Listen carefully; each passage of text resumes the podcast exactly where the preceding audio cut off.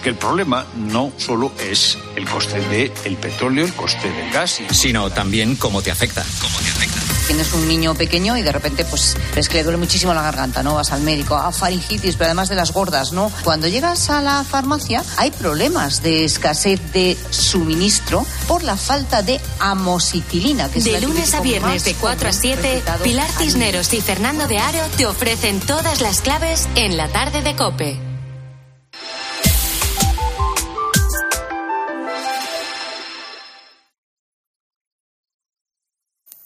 Son las nueve, las ocho en Canarias. ¿Qué tal? Soy Ángel Expósito. Seguimos con la linterna encendida de este lunes.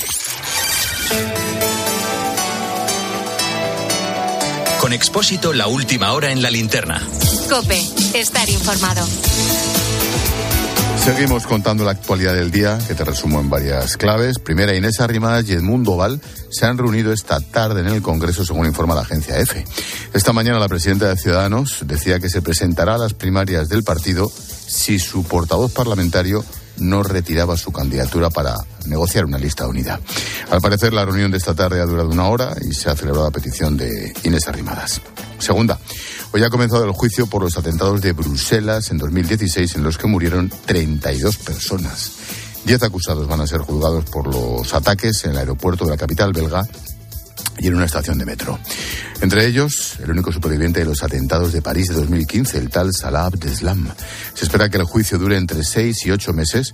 La mayoría de los acusados se enfrentan a cadena perpetua.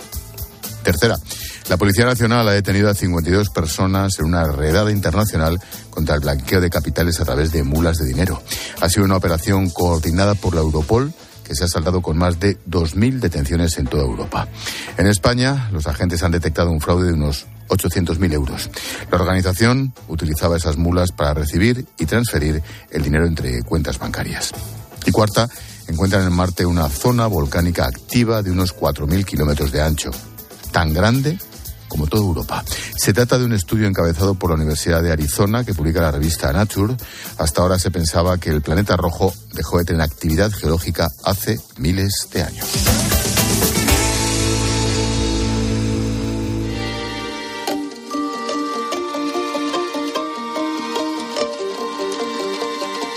Escuchas la linterna. Con Expósito. Cope, estar informado.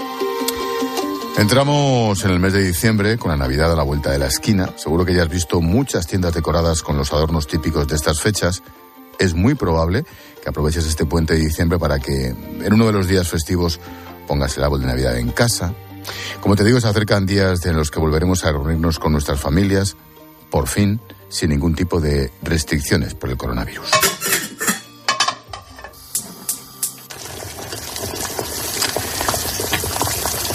Dentro de muy poquito las cocinas empezarán a funcionar a pleno rendimiento para preparar los platos. Ojalá se puedan hacer los más suculentos y elaborados del año. Cada casa es un mundo y hay un poco de todo. Mira varios ejemplos. El primero, Mario. Las pasamos entre Madrid y Alicante. Lo pasamos en casa tranquilamente, cenando, conversando. Volveremos a repetir un poquito la tradición, que es en la primera Navidad pasarlas con la familia de María y la Nochevieja con la familia que tenemos aquí en Madrid. Tiene 40 años, vive en Madrid. Su pareja es de Alicante y por eso alterna ambos lugares para disfrutar de toda la familia en estas fechas. En cuanto al menú, la tradición este año manda y ya está todo cerrado para comprarlo cuanto antes. En Nochebuena, como pasamos en Alicante, pues la tradición en Alicante, en este caso en Almoradí, es cenar marisco y luego unas brasas que hacen en la barbacoa. Pues cada uno la carne que quiere. Y por último, se hace un huevo a la brasa, que la verdad que está muy rico y, lo hacen allí muy bien. Y el día de Navidad se come cocido, con pelotas de la Vega Baja. María es de Murcia. La cena de Nochebuena va a reunir a unas 30 personas. Nos cuenta que la mayoría tienen un buen saque, así que ha preparado un menú fácil de hacer y capaz de llenar cualquier estómago. Pues habíamos pensado unos calamares, unos canapés unos calamares, todo en plan sencillo, tampoco de mucho trabajar. Saladilla rusa, queso y, jamón, así, cosas preparadas. Y alguna lata. Serán las primeras reuniones familiares sin restricciones. Te recuerdo que el año pasado la variante Omicron provocó el regreso de nuevas recomendaciones por parte de Sanidad y nos metimos en la sexta ola de la pandemia. Se aconsejaba no ser más de 10 en casa, asegurarse de ser negativo con un test de antígenos justo antes de la cena. ¿Cuántas cenas se fueron al garete por aquel maldito palito?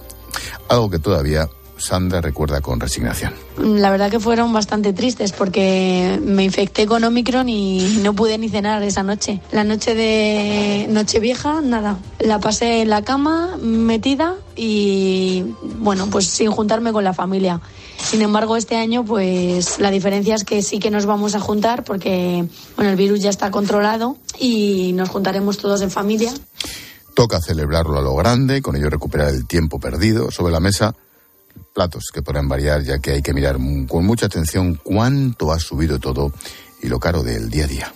El menú de este año, pues va a subir bastante el precio. Acostumbramos a comer cordero y ya que los precios están tan desorbitados, estamos pensando si comprar cordero o no. Ha subido la vida muchísimo y, bueno, como los sueldos siguen manteniéndose y hay más gastos, en el día a día sí que sube bastante, así que en la comida de Navidad que inflan los precios, seguramente que se note bastante. Los precios, la principal preocupación este año de los españoles de cara a la cesta de la compra de Navidad. Y es que vamos a tener comidas y cenas que van a estar marcadas por la inflación y que se convertirán probablemente en las más caras de siempre. Los productos típicos han subido en conjunto un 12%, aunque podrían encarecerse hasta un 10%, todavía un 10 más en las semanas que quedan. Por eso, hoy quiero que me acompañes al mercado para comprobar cuánto va a costar la cesta de la Navidad.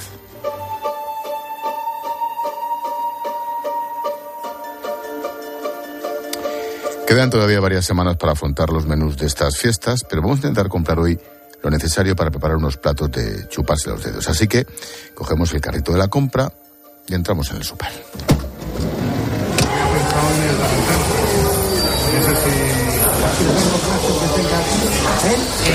Mira, unos buenos entrantes. Juanjo nos da ideas no sé, podemos preparar un, para estas fiestas un, una, una tapita, pues no sé, un, una tostadita de pan, un blini con una buena anchoa del Cantábrica, con un chorricito de miel de trufa blanca, que es espectacular, por ejemplo, ideas, es que tenemos 40.000 ideas para sorprender, ¿no? En esa tapita podemos ver queso, paté, lomo, pero por encima de todo siempre hay un producto que destaca sobre el resto, el jamón paseando por el mostrador, pues bueno, desde embutidos, el jamón, que es el producto estrella, ¿no? Que podemos tener en todos los, en, todas nuestras casas en España. Podemos irnos a mostradores de patés, que, traemos desde Bélgica, traemos de Francia, traemos eh, del, del sur de Francia para hacerlo con un pan tostadito.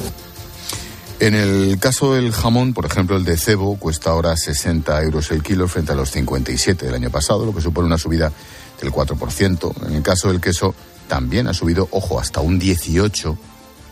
Pero vamos Vamos con otro típico de entrantes, el salmón. Y bueno, pues bueno, sé, eh, salmones. Nosotros tenemos como unas 15 variedades de salmón. Traemos eh, salmón de Noruega, traemos salmón escocés, tanto ahumado en frío, ahumado en caliente que importamos. Salmamos salmón salvaje de Alaska, bueno, pues ah, con alga nori, con, con, trufa y polvo de oro, o sea, para los paladares más exquisitos. Alimentos como el salmón han incrementado su precio un 13%. Por ahora ya tenemos comprado jamón, lomo, queso, salmón. Vamos al plato principal.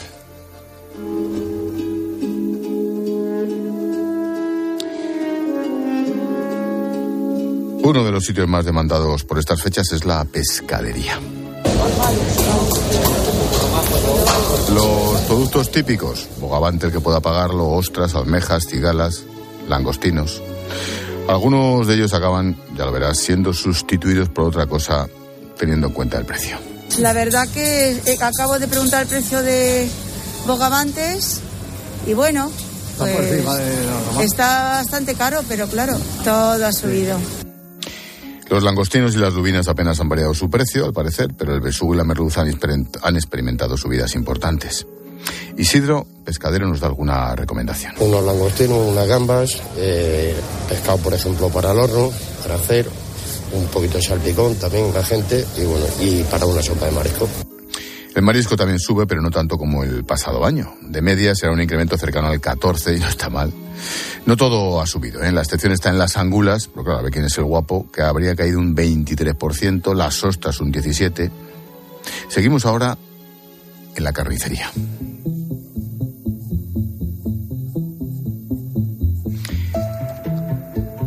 Una pieza de carne siempre es un plato bienvenido en una cena de estas.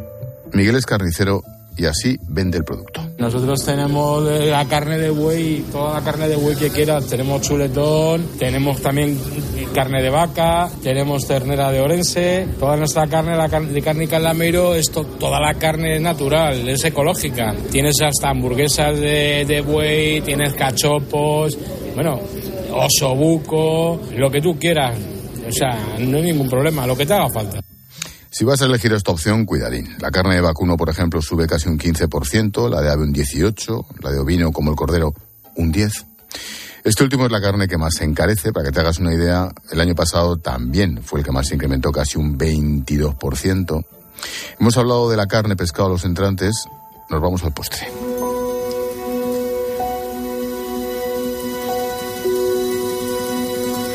Aparte de los dulces, ya sabes cómo está el azúcar, nos vamos a la fruta. Para hablar de ello, llevamos a Luis Pacheco, dueño de las fruterías más conocidas en Madrid, en la Plaza de Colón, por ejemplo. ¿Qué tal, Luis? Buenas noches. ¿Qué tal? Muy buenas noches, Ángel. ¿Cómo te, te, llamo como frutero, pero casi casi mejor como, como comerciante, ¿te parece? sí, por supuesto. Oye, me encanta, claro. En el caso de la fruta, típico de esta sí. Navidad, yo que sé, la piña, las granadas, ¿cuánto ha subido?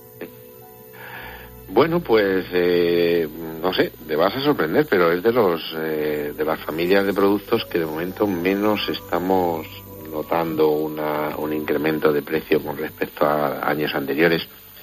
Bien es cierto que el precio del producto hortofrutícola se ve muy influido por la climatología, es decir, por la demanda y por la oferta. Sí, tenemos mucha producción de producto, vemos eh, mucho un, una, un, aumento en la demanda, en, o sea, perdón, en la, en la, oferta en el mercado, pues eh, el precio lógicamente tiende a descender.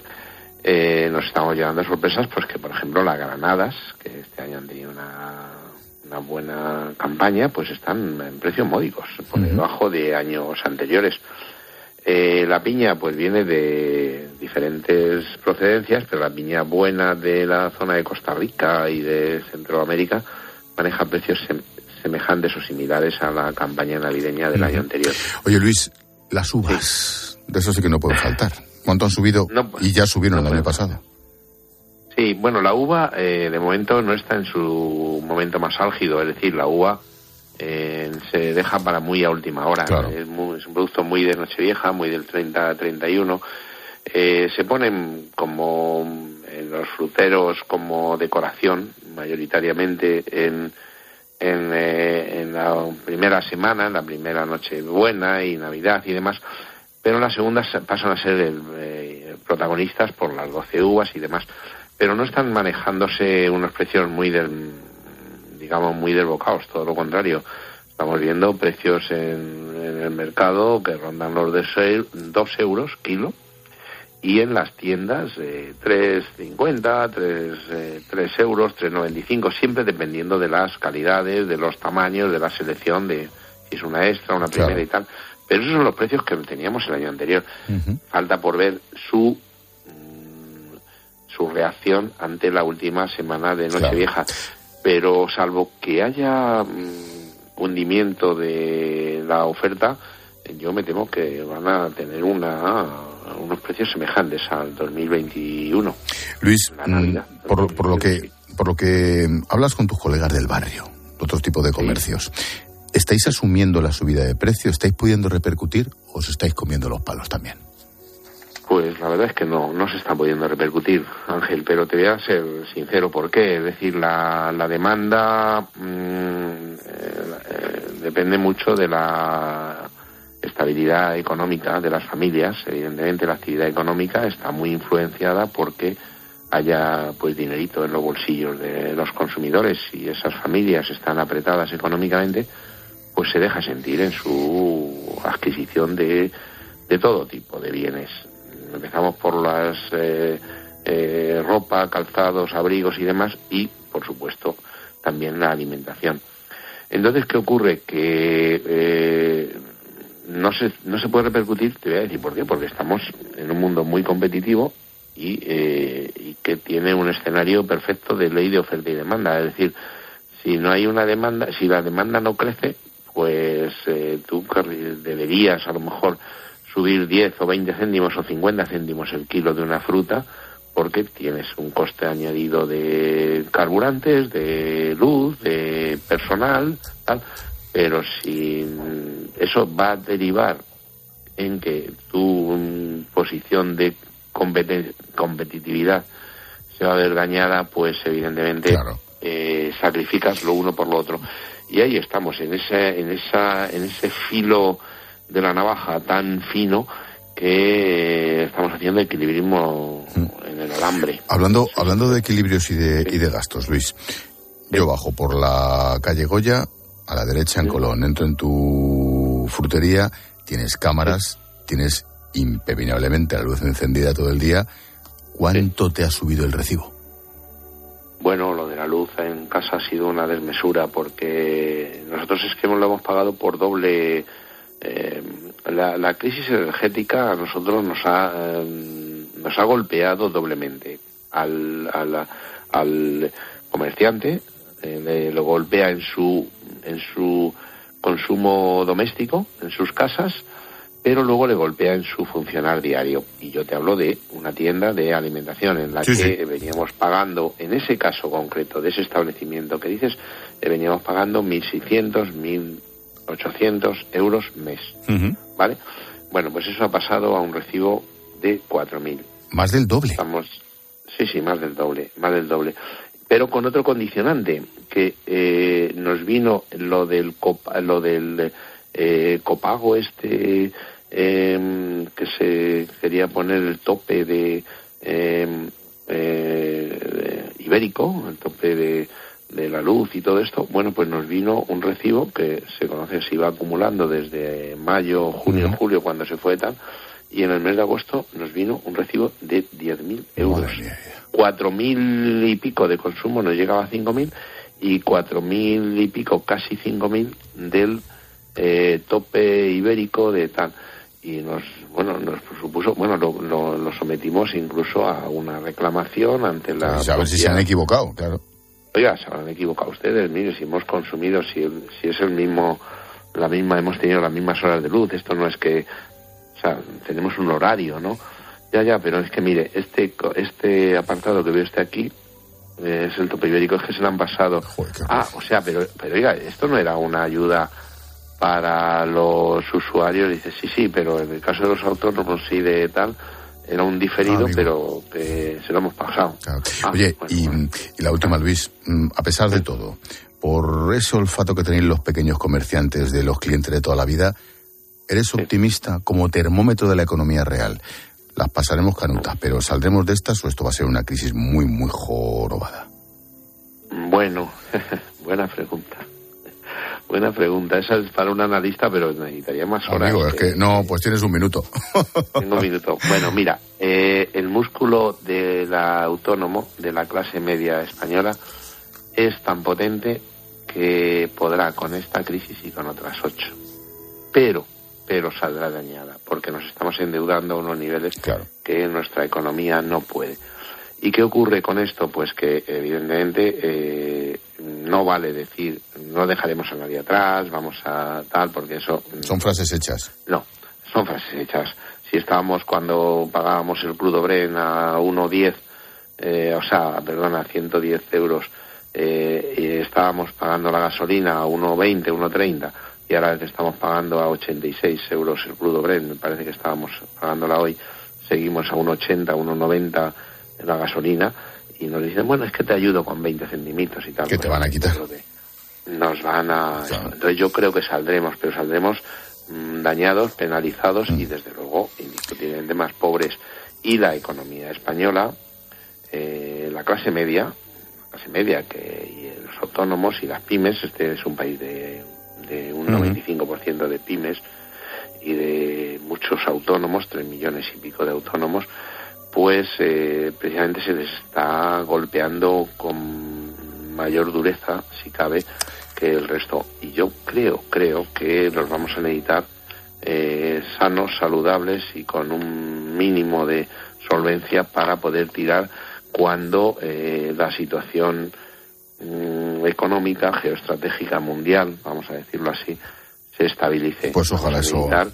Tener unos sectores eh, potentes ahí que digan, bueno, y que tengan ganas de invertir. Pero claro, si los hemos dejado absolutamente arruinados muertos, y absolutamente muertos, pues ojalá. Ojalá eso sea más pronto que tarde. Luis Pacheco. Confiemos en ello. Gol Gourmet, frutería. Gracias, Luis. Suerte. Muchísimas gracias. Adiós. Un abrazo Buenas noches.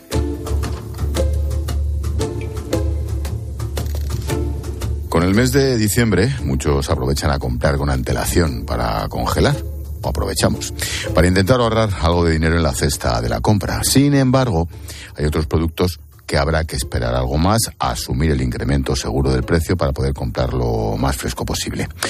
Vamos a intentar descubrir algunos trucos de cara a esas compras en estas fechas con Enrique García. Es portavoz de la OCU, la Organización de Consumidores y Usuarios. Enrique, ¿qué tal? Buenas noches.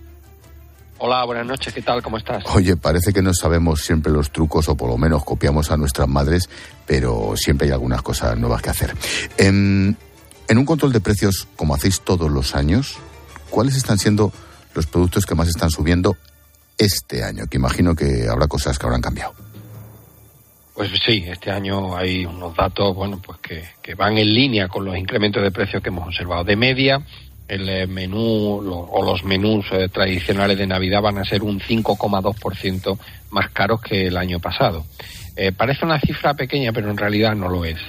hemos visto que hay 11 de los 15 productos que componen esta cesta de precios, que hemos tomado en nueve ciudades en diferentes hipermercados, supermercados y mercados municipales.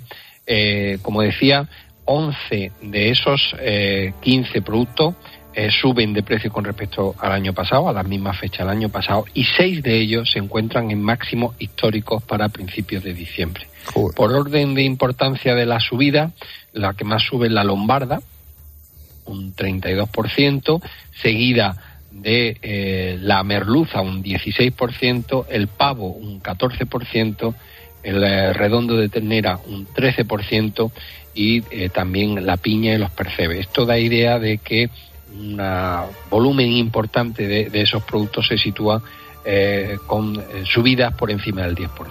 Caramba, ¿hay algo, ¿hay algo que baje, Enrique? Pues sí, mira, hay bajan cuatro, productos, pero son precisamente los, los productos típicamente de lujo. Las angulas, que son un 23% más barata, las ostras que son un 17% más barata y también es cierto que baja el jamón cortado de cebo un 4% y la pularda un 1%. Pero claro, son, son productos que están en esa cesta de productos típicamente navideños, pero que solo afectan a una pequeñísima parte de los consumidores. Claro. ¿Hay que comprar ahora o apurar un poco más? Pues mira, depende de lo que queramos comprar. Hemos en OCU llevamos haciendo este observatorio de, precios de productos navideños, llevamos haciendo desde el año 2015 y si hacemos un poco análisis de qué ha ocurrido estos ese contexto inflacionario, eh, si miramos lo que ha ocurrido, eh, vemos que hay determinado tipo de productos eh, como son el pescado y fundamentalmente el marisco, que a lo largo del mes de diciembre sufren fuertes subidas. Estamos hablando de subidas del besugo, por ejemplo, del eh, 38%, la merluza que sube un 32%, eh, el marisco donde los percebes o las almejas suben entre un 37 y un 24%. Ahora bien, en las carnes las subidas son mucho más moderadas. Hemos visto que en años anteriores el cordero solo subía un 4%, el redondo de un 3%, o el jamón mantenía el precio. ¿Qué quiere esto decir? Pues que sí que podemos eh, hacer una previsión y comprar de forma anticipada el pescado y el marisco, y sin embargo, pues hay otros productos donde no va a haber grandes diferencias entre lo que nos encontramos ahora, hoy, en el supermercado, en el mercado, y lo que nos vamos a encontrar en los días previos. Claro, luego no compensa ponerse histéricos, para entendernos. Oye, Enrique, mm, la inflación, por lo tanto, el gas, la luz, ¿vamos a recortar en la cesta de Navidad este año? ¿Esto se nota ya en el consumo? Bueno, pues, pues, pues aunque, aunque mm, hemos visto elementos que sí, que invitan a, pensar que esto es así, eh, pues luego hay encuestas como el eh, Black Friday y, donde los consumidores tienen intención de gastar más. ¿eh? Es cierto que la intención de gasto tiene que ver con también con esa subida de precios, ¿no? Pero digamos que los niveles de consumo se van a mantener. hay varias cuestiones que explican de alguna manera esta cuestión y es eh, la primera que, mm, por ejemplo, hay una gran eh, demanda embalsada, por decirlo de así de alguna manera, ¿no? Eh, venimos de dos años especialmente extraños si los comparamos con otros, ¿no? Donde la influencia de la pandemia ha sido determinante y ahora es el primer año en que hay cierta normalidad en todos los aspectos, ¿no? Y esto sí que se va a notar en el gasto, donde va a haber más alegría en el gasto. Y la última, Enrique. Una vez que pasen las fiestas, los que tenemos suerte de tener un trabajo, pues oye, igual recortas por aquí o no, o no lo vamos a notar. Pero pueden ser una de las peores navidades para mucha gente. La cuesta enero puede ser especialmente durísima para mucha gente.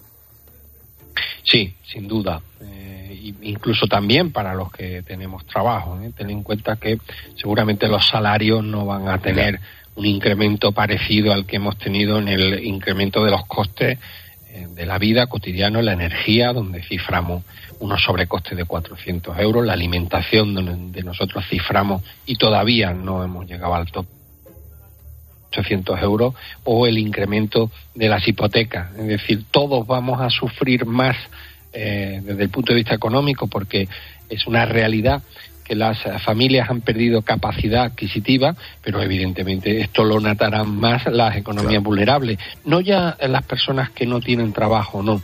Otro fenómeno un poco diferente y es aquellos trabajadores con salarios bajos que eh, bueno, pues que van a ver perjudicada su capacidad económica y que por tanto lo van a pasar mal seguramente desde el punto de vista económico el año que viene. Sin duda, no nos olvidemos de Zapata.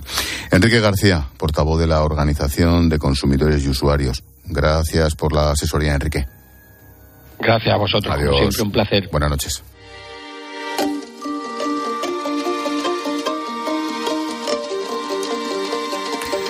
Hoy hemos hablado de la cesta de la compra en Navidad. Ha subido de media un 12% este año. Prepárate que será más.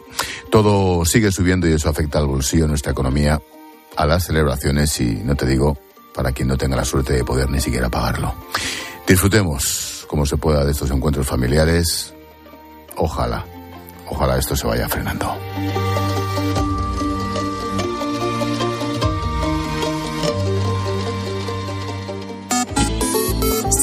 Ángel Expósito en Twitter en arroba expósito cope y en arroba la linterna cope, en facebook.com barra la linterna y en Instagram en expósito guion bajo cope. Llegan los Red Days de MediaMark. Solo del 5 al 11 de diciembre, adelanta tus compras navideñas y consigue hasta un 50% de descuento en miles de productos.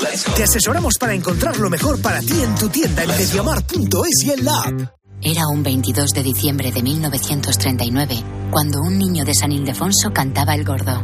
Al mismo tiempo, un vecino de Jaén se enteraba de que era uno de los ganadores. Tan agradecido se sintió aquel jienense, que le pagó al niño sus estudios hasta licenciarse con una única condición, que nunca nadie conociera su identidad. Un sorteo extraordinario lleno de historias extraordinarias. 22 de diciembre, Lotería de Navidad. Loterías te recuerda que juegues con responsabilidad y solo si eres mayor de edad. Escuchas la linterna. Y recuerda, la mejor experiencia y el mejor sonido solo los encuentras en cope.es y en la aplicación móvil. Descárgatela.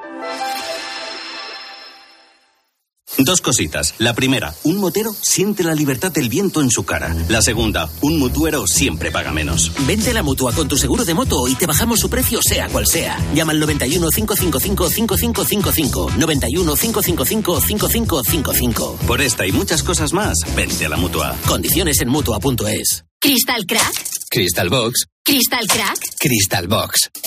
En Crystal Box tramitamos todo con tu seguro para que la reparación o sustitución de la luna de tu coche sea rápida, simple y no te cueste nada.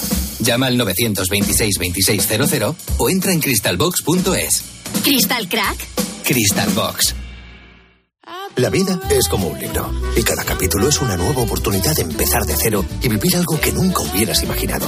Sea cual sea tu próximo capítulo, lo importante es que lo hagas realidad. Porque dentro de una vida hay muchas vidas y en Cofidis llevamos 30 años ayudándote a vivirlas todas. Entra en cofidis.es y cuenta con nosotros. ¡Yujú! Estas fiestas prometen comida en casa de la abuela, siesta. Y parque temático, ¿no? Y esquiar. Niños, relax. Primero vamos a abrir los regalos, ¿no? ¡Sí! Las fiestas están llenas de planes y con el espacio, confort y la conectividad del nuevo monovolumen compacto de Mercedes-Benz no habrá ninguno que se os resista. Nuevo Clase T, la vida se hace grande. Este sonido, esta jugada que ha ocurrido hoy en Champions, pasa a la historia de la radio y de la Champions. De lunes a viernes desde las once y media de la noche, todo lo que pasa en el deporte te lo cuenta Juanma Castaño en el partidazo de Cope.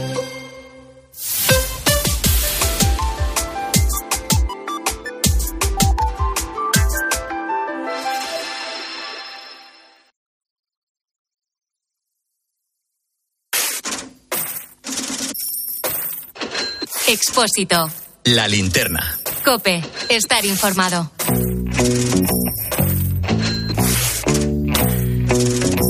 Europa ha topado el precio del barril de petróleo ruso en 60 dólares, pero la OPEP, los países exportadores de petróleo y Rusia han decidido mantener los niveles de producción y esperar a ver cómo se comporta el mercado. Te recuerdo, la OPEP ya recortó la producción mundial un 2% en octubre. Pilar García de la Granja, buenas noches. ¿Qué tal Ángel? Buenas noches. Oye, a esta medida de Europa se han unido Estados Unidos, Canadá, Reino Unido, Japón. ¿Cómo crees que va a reaccionar la OPEP en los próximos días? Sí, y Australia. Bueno, vamos a ver, ¿no? Rusia no es uno de los países más importantes. Quien realmente decide eh, en materia de petróleo en la OPEP es Arabia Saudí, que fue quien promovió ese recorte de, de producción al que acabas de hacer referencia, ¿no? En realidad, el crudo a 60 dólares el barril, eh, el crudo ruso a esos 60 dólares el barril, según eh, Rusia no les va a afectar, pero lo que sí que puede hacer es eh, provocar y tener un impacto de, de desestabilización en el mercado. ¿no? Vamos a verlo. Ellos aseguran que pueden vender su petróleo a India, China, Pakistán. eh, por encima de esos precios, lo que hay que esperar es ver qué es lo que hacen el resto de países. Claro.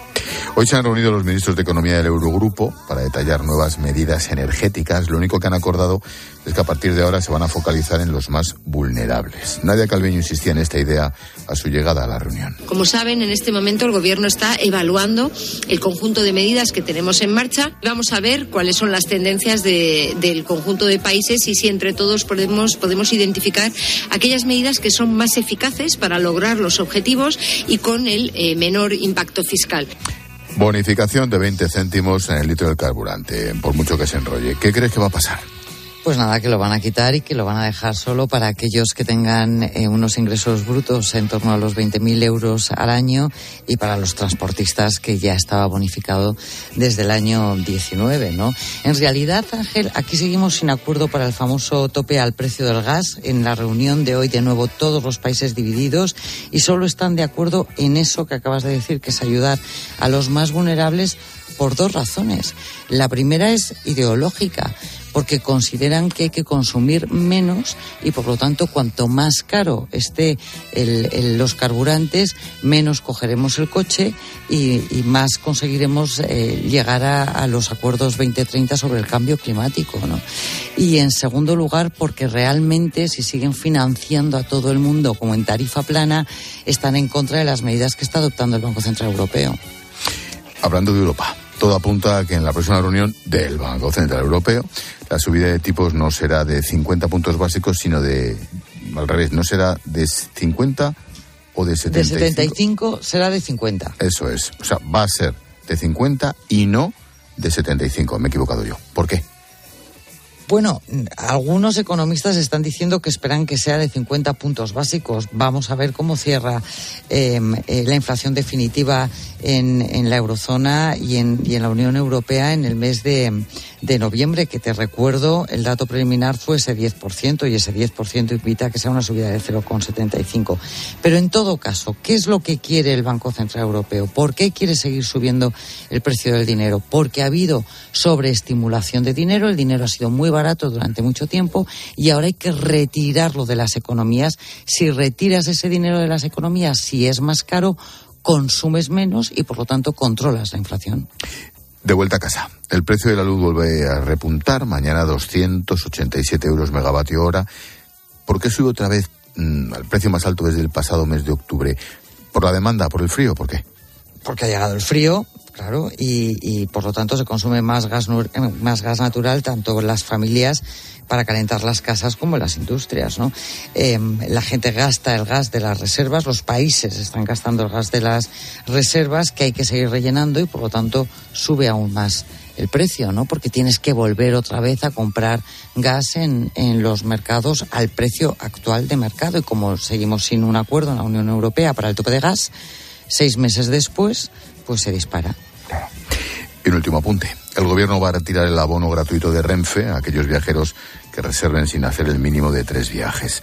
Tampoco se les devolverá la fianza, creo que era de 20 euros. No es la primera vez que tiene que modificar esta, esta ayuda, ¿no? Pero a mí esto me parece muy bien. Yo creo que si te dan la opción de viajar a un precio más barato, más asequible, que en realidad lo estamos pagando con los impuestos de todos los demás y no lo utilizas, pues no hay derecho a que se quede ese asiento vacío cuando hay alguien que lo necesita. Mm, vamos a por el dato.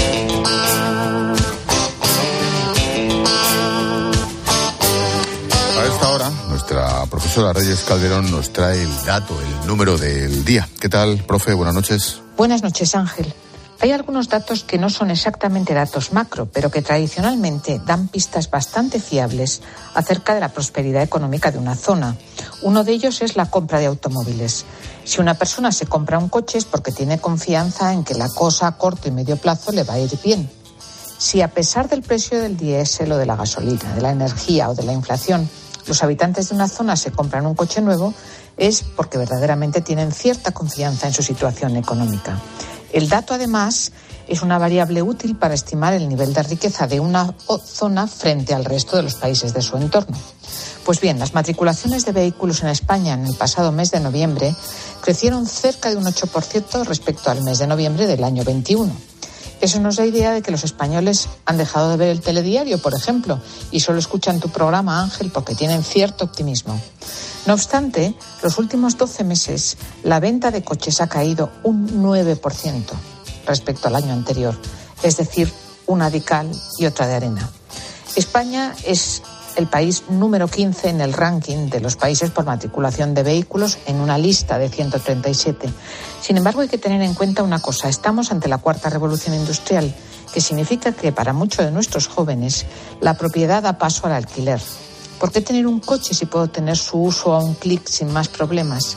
Me temo que este dato va a ir con el tiempo perdiendo eficacia, porque nuestros jóvenes se dedicarán a alquilarlos.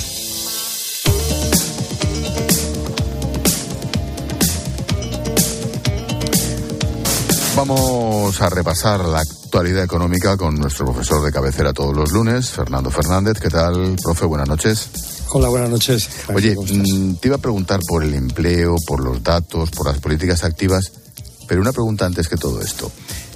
¿Hay trampa a la hora de contar a los famosos indefinidos estos temporales, que si sí, que si no, que si luego vuelvo, que si soy fijo a los o viceversa? Sí, la, la, respuesta, la respuesta breve es que sí. La vale, gracias. Sí.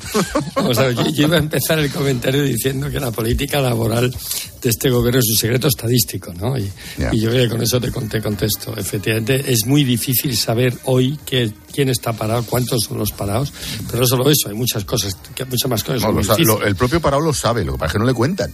Bueno, lo que pasa es que hay parados que cuentan y parados que no, claro. ¿no? porque los fijos discontinuos están parados pero no, no cuentan. Pero también, por ejemplo, eh, están pasando cosas divertidas, entre comillas, con las horas trabajadas. ¿no? Tenemos más gente trabajando, pero trabajan menos horas que nunca, ¿no? Lo cual también es sorprendente. Eh, hay muchos contratos indefinidos, pero nunca ha habido más contratos de un día y dos días que ahora. Es decir, lo que antes eran contratos temporales de uno o dos días, ahora son contratos indefinidos de un día. Quiero decir que lo que ha habido claramente es un cambio lo que llamamos técnicamente un cambio eh, metodológico en las series. Lo que, eh, lo que pasa es que ni se ha explicado, ni se quiere explicar, ni quiere que la gente se lo conozca. ¿no? Y por lo tanto lo que estamos es en un secreto estadístico y en una, y en una política de, de, esconder. Bueno, tiene mucho que ver con, en general con, con, la actitud de este gobierno, ¿no? Y luego lo veremos, hablamos también de inflación, ¿no? Y, y tiene que ver con el tope del gas que ha mencionado antes Pilar, ¿no? Eh, lo importante es que las cosas se midan de una forma que quedemos bien. El gobierno tiene muy claro que lo que hay que controlar es el mensaje, no los datos ni la realidad, es así irrelevante, lo importante es el mensaje. Bueno, claro, porque después de lo, que, le pasó a Zapatero, yo creo que esto es lo que piensan, es da igual cuál sea la situación, vamos a contar lo que a nosotros nos convenga. Y si eso significa cambiar la forma de contabilizar en el INE, la inflación, en el desempleo, los parados, hay que cambiarle el nombre a las cosas, se hace, ¿no? Claro, ese es un poco el tema, ¿no? Eh, tú has mencionado el INE, ¿no? Y, todos tenemos en la cabeza, todos los que nos dedicamos a esto, el cese del director, porque las cifras de PIB no cuadraban con lo que el gobierno quería que cuadrasen. Eh, también recordemos la polémica con el IPC que medía o no medía la energía bien. Resulta que la medía mal antes de fijar el tope del gas, ahora que tenemos el tope del gas y por lo tanto solo medimos en la electricidad el precio que está topado, no el precio en el mercado libre, sino el precio regulado, entonces ya lo medimos bien y no queremos cambiar el IPC.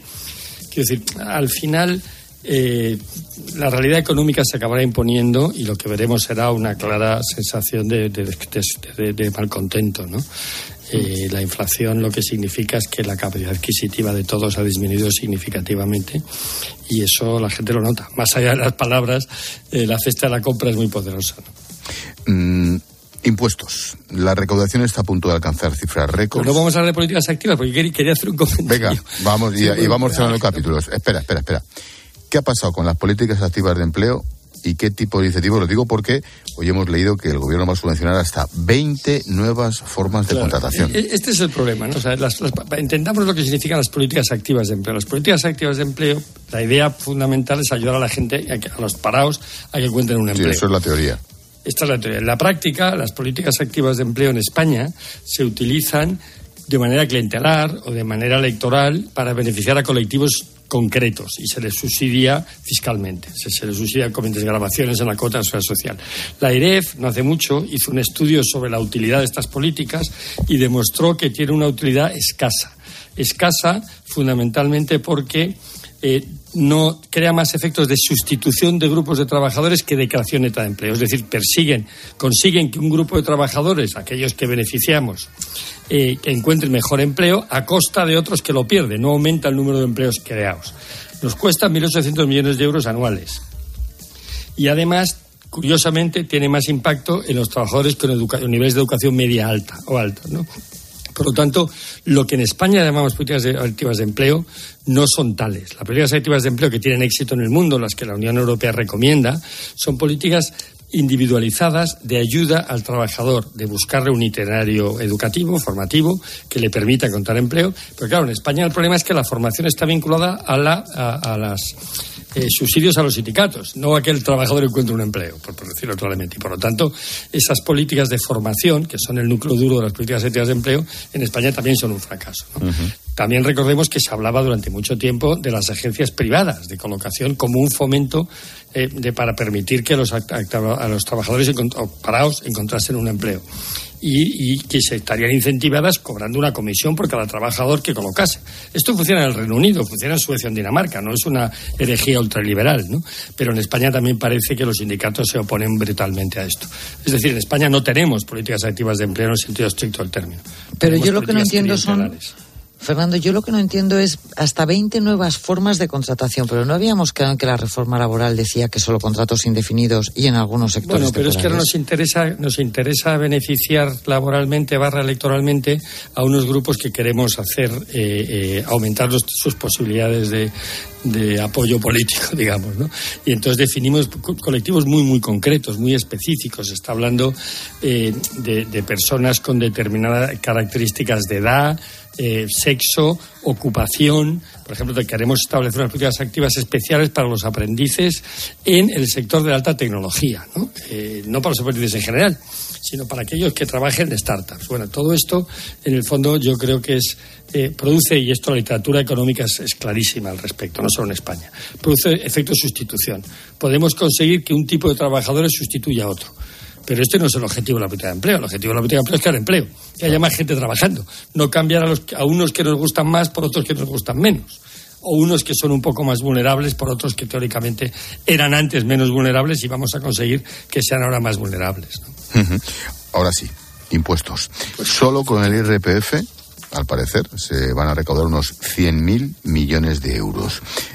Están recaudando, claro, por la inflación, por los autónomos, por las pensiones. Ya sabemos de dónde sale la pasta, ¿no? Bueno, claro, se van a recaudar este año más de 251 millones, un récord histórico. ¿no? El IVA también está subiendo un 17%, el IRPF un 16%. Y esto tiene que ver fundamentalmente con la inflación y con haber deflactado la tarifa. Al final la gente, aunque su salario eh, aumente un 5%, con una inflación de 10 y por lo tanto una pérdida de capacidad adquisitiva de 5, paga más impuestos. Paga más impuestos en IRPF, pero además paga más impuestos en el consumo porque los precios han subido un 10 no solo un 5 que es lo que le sube el salario. Por tanto, eh, el efecto neto de la inflación es que la recaudación fiscal está alcanzando récords históricos. Eh, por ponerte un dato en términos agregados macroeconómicos, la presión fiscal, el conjunto de los ingresos fiscales, va a llegar al 44% del PIB, cuando el año 2019, antes de la crisis del COVID eh, y en pleno boom, era solo el 39% decir, ha aumentado cinco puntos de recaudación fiscal. Desgraciadamente, el gasto público ha aumentado seis. Y por lo tanto el déficit también ha aumentado un punto, ¿no? Porque esta recaudación fiscal no significa que el gobierno se haya hecho más austero, desgraciadamente, sino que se está traduciendo es que el gobierno tiene más dinero para gastar y para favorecer a aquellos colectivos eh, de los que pretende obtener rédito electoral. Y, y, aparte de la ideología, Fernando, o sea, es que imagino que no hay que saber nada de economía, sino llevar una economía en tu casa sabiendo que con la que está cayendo, a pesar de que ingresas más, tendrás que recortar gastos. Bueno, pero esto no es la filosofía. Fíjate que papá, otro de los fracasos de la política fiscal es que los, impuestos justicieros de esos que nos hablaban con gran énfasis, la tasa Google, ¿te acuerdas? Esa que iba a, que iba a limitar los excesos de los grandes eh, monopolios digitales. O la tasa Tobin, que iba a cobrar las transacciones financieras y restablecer el equilibrio eh, de, los grandes eh, bancos e instituciones financieras. Bueno, la tasa Google ha recaudado 73 millones, el 32% de lo previsto. Pero la tasa de transacciones financieras y no, y no son, cifras, son cifras exactas, 26 millones de euros, el 7% de lo previsto. Es decir, que hacemos política fiscal claramente sin ningún objetivo pues de, para salir ese día, Para salir ese día en los papeles. Exactamente, con objetivos claramente políticos y de demagogia electoral. Punto y final. Son como los señores de la Edad Media, ¿no? Nunca tienen suficiente. Siempre quieren más, más, más, más. Bueno, no, y luego para gastar y de los mismos que saben perfectamente que no van a recaudar, pero da igual, les sirven para culpar a alguien. Aquí lo importante en la política económica es que culpemos a alguien que no es al gobierno de la crisis. Eh, y este es todo el objetivo de la política fiscal. Este es el objetivo de los impuestos extraordinarios a, a, los bancos o a las empresas eléctricas o el impuesto a los ricos. Todo esto lo que persigue fundamentalmente es que crear esta idea de que la economía es un juego de suma cero y hay unos ricos que se han apoderado del excedente. Yo, gobierno progresista, se lo voy a devolver el pueblo ¿eh? y a cambio vamos a ser todos felices. El problema es que no se recauda nada ¿eh? y que se gasta más de lo que se ingresa por la inflación, es decir, de las clases medias y de los pensionistas. Y volviendo a las pensiones, que antes hablaba de ello Ángel Fer, Europa no confía en la reforma de Escribá y quedan tres semanas para que se llegue a un acuerdo. ¿Qué es eso que falla en la equidad intergeneracional? Bueno, que ni es, es justo ni es intergeneracional. Vamos a ver, esto es una que pagan los mismos. Esto es una trampa. O sea, básicamente el gobierno ha sustituido eh, un factor de equilibrio de las cuentas que, significaba fundamentalmente que, las, que las, pensiones y lo que se llama la tasa de generosidad, es decir, el, porcentaje de la pensión sobre el salario eh, a la de jubilación iba a disminuir con el tiempo en función del, del, aumento demográfico, para entendernos, y eso ajustaba automáticamente el gasto en pensiones, y lo ha sustituido por el truco del trilero. Es decir, yo le aumento la cuota a los pensionistas de renta media alta, es decir, los que, los que están topados, que son los, los trabajadores asalariados de éxito, eh, no los ricos, que son dos cosas distintas, eh, y sin embargo les digo que dentro de 30 años le voy a subir la cotización. ¿eh? Y esto en Europa no cuela. No cuela porque además las, presiones, las, las tablas demográficas que se están utilizando, las proyecciones demográficas que utiliza el gobierno para hacer estos cálculos de equilibrio de 30 años, pues poco menos que vienen a suponer que vamos a restaurar la natalidad de los años 60. ¿No? cuando la tasa de fertilidad, en España está en mínimos históricos y la más baja de Europa después de Malta. Es decir, que otra vez más jugamos con las cifras. Cuando haces una tabla de una hoja de cálculo a 30 años y uno es suficientemente hábil eh, y hay, hay, hábiles eh, en, el gobierno, pues uno puede jugar muy bien para que le cuadre lo que necesita. Pero resulta que en la Comisión Europea también hay hábiles. Y también hay gente que conoce cómo se hacen las tablas y dice, no, mire, esto no cuela, estos números no suman. Y aquí lo que pasa es que la Comisión tiene un problema, porque la Comisión va, tiene vinculado a este, al cumplimiento de la, del objetivo de la reforma, de la sostenibilidad de la reforma de pensiones, el tercer pago de los fondos europeos la Comisión Europea quiere desembolsar, porque quiere, poder decir que es un éxito el famoso Fondo Europeo de Recuperación y Resiliencia, pero el Gobierno le tiene que dar algún argumento. El Gobierno le tiene que dar la posibilidad de cumplir, aunque sea mínimamente, eh, los compromisos que el propio Gobierno ha adquirido. ¿Eh? que es la sostenibilidad, una reforma que aumenta la sostenibilidad de las pensiones. Y en este juego estamos. En estos 15 días veremos todo tipo de trucos y veremos si la Comisión mantiene la línea de objetividad y la línea técnica que hasta ahora le venía caracterizando.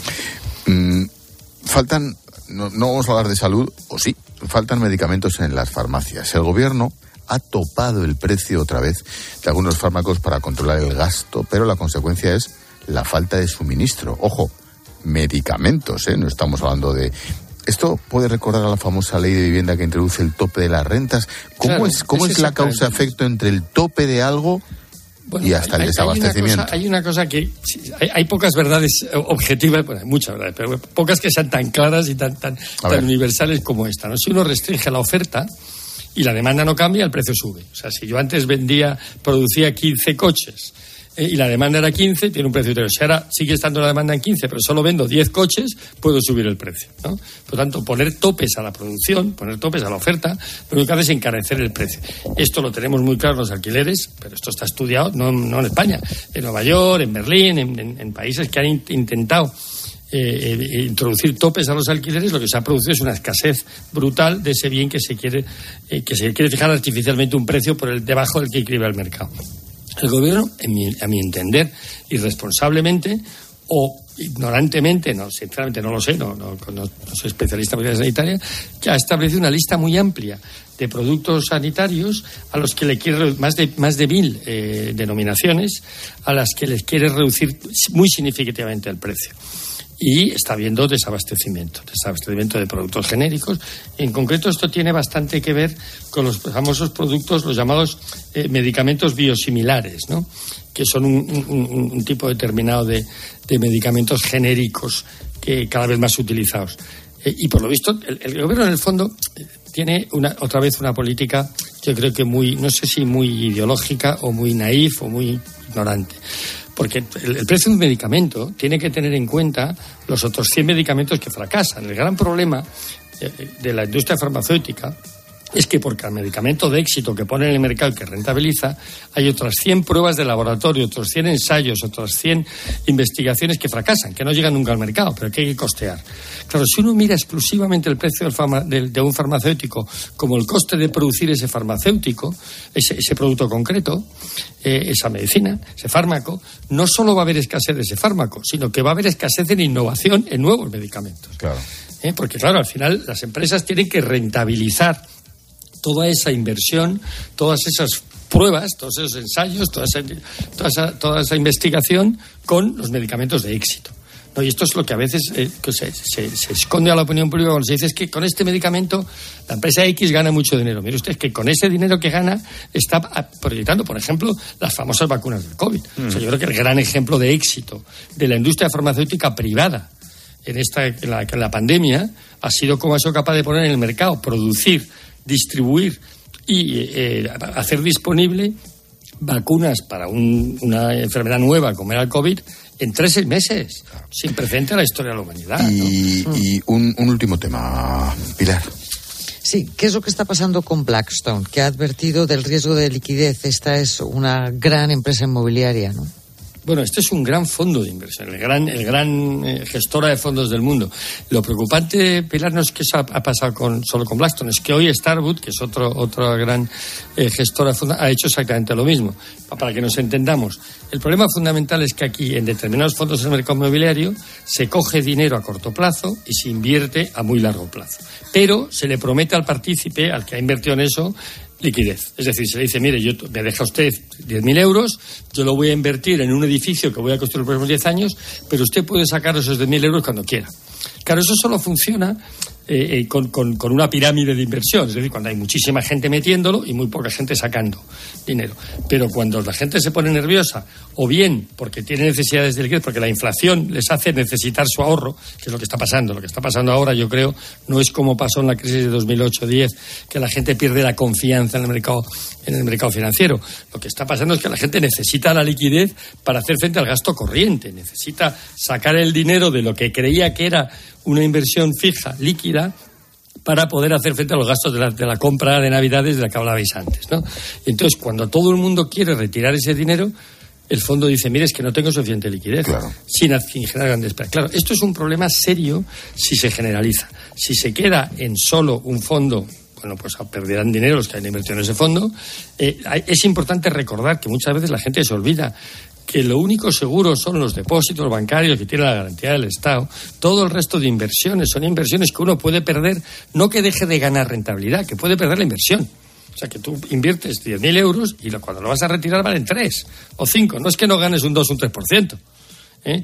Y esto yo creo que en estos momentos de euforia financiera que hemos vivido en los últimos años, con liquidez abundante y políticas monetarias de las que hablabais antes, eh, Pilar, con el, al hacer referencia al Banco Central Europeo, políticas monetarias expansivas y liquidez generosa y dinero gratis, pues ha llevado a la gente a buscar rentabilidades sin ser consciente del riesgo de, liquidez que claro. Y este es el pues- problema, ojo, este problema eh, es un problema serio si se generaliza. Pues Tiene muy preocupado al Banco Central Europeo. El otro día Luis de Guindos hizo un discurso al respecto muy interesante eh, y es el gran problema de la estabilidad pues vamos a profundizar un poquito más en esto de los fondos más adelante. Va a ser muy interesante. Gracias, Fernando, como siempre. Gracias. Venga, buenas noches. Pilarín, mañana más. Hasta mañana. Adiós, Pilar.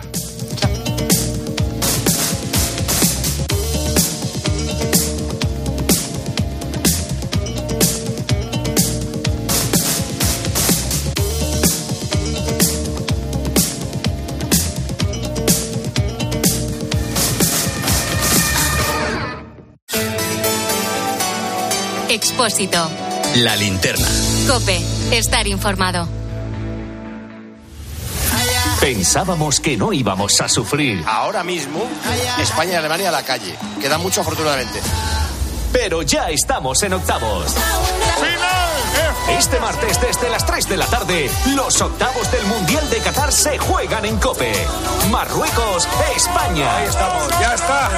Tiempo de juego con Paco González, Manolo Lama y Pepe Domingo Castaño. Los referentes de la radio deportiva. Hola, soy Álvaro Morata y me encantaría que siguierais los partidos de la selección en tiempo de juego de Cope con Paco González, Pepe Domingo Castaño y Manolo Lama. Un abrazo. Cope, la radio del Mundial. Jaume Serra es una cava familiar que sigue fiel a su tierra y a sus orígenes. Por eso con Jaume Serra, esta Navidad vamos a demostrar nuestro cariño a los amigos, a la familia.